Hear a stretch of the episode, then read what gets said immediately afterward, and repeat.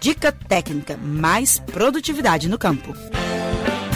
Chegar ao pomar e encontrar muitas laranjas caídas, ainda verdes, é uma frustração para o produtor. Um dos causadores desse problema pode ser o ácaro, um bichinho minúsculo, invisível a olho nu, mas que provoca muitos prejuízos na citricultura. Ele suga a seiva da planta, impedindo o pleno desenvolvimento dos frutos. Na dica técnica desta semana, o coordenador estadual de fruticultura da Emater de Minas Gerais, Denis Sanábil, explica como combater essa praga. Ele é invisível ao nu. O profissional, o engenheiro agrônomo, o técnico agrícola, vai visitar os pomares, ele tem que utilizar uma lupa com um aumento de várias vezes para poder identificar. A olho nu a gente não consegue. Esse inseto ele é um inseto sugador, ele suga o fruto, ele sobrevive no ramo da planta, ele sobrevive na folha da planta e ele sobrevive no fruto, onde ele causa o maior problema, né? Que o fruto desprende da planta. Como ele suga a seiva, ele compete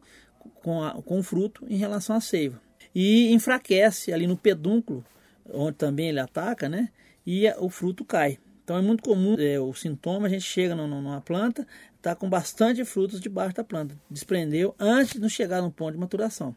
Então a gente diagnostica, a gente vê o fruto com essas manchas, chão repleto com frutos, então a gente leva a crer que é o, ácaro. Se a gente tiver com a lupa, a gente vai visualizar também, é uma outra forma de diagnosticar. O ramo, ele é atacado, o ramo ele começa a levantar a casca, soltar a casca, e o, a folha ela fica toda manchada também, como fica o fruto. Nós usamos convencionalmente é, fazer pulverizações pós-colheita com calda sufocáustica, que leva o cobre, leva o cal, são produtos naturais, e leva o enxofre. Então, é, é, são produtos químicos, mas assim, não, não tem resíduo, não teria problema de contaminação nem nada. Em pomares menores, e quando a infestação ainda não é muito grande, é possível fazer o controle com caudas alternativas, sem produtos químicos. Uma das indicações é utilizar o óleo de nim, concentrando as pulverizações depois das floradas, pelo menos a cada 15 dias. Como os ácaros deixam os ovos nos ramos, é importante repetir sempre o tratamento para o controle efetivo da praga.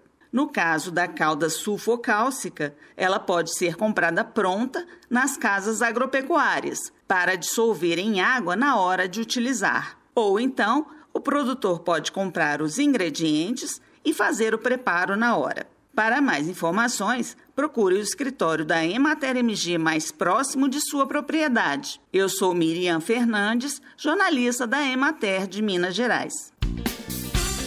Você ouviu o Estação Rural, o podcast da Emater Minas Gerais.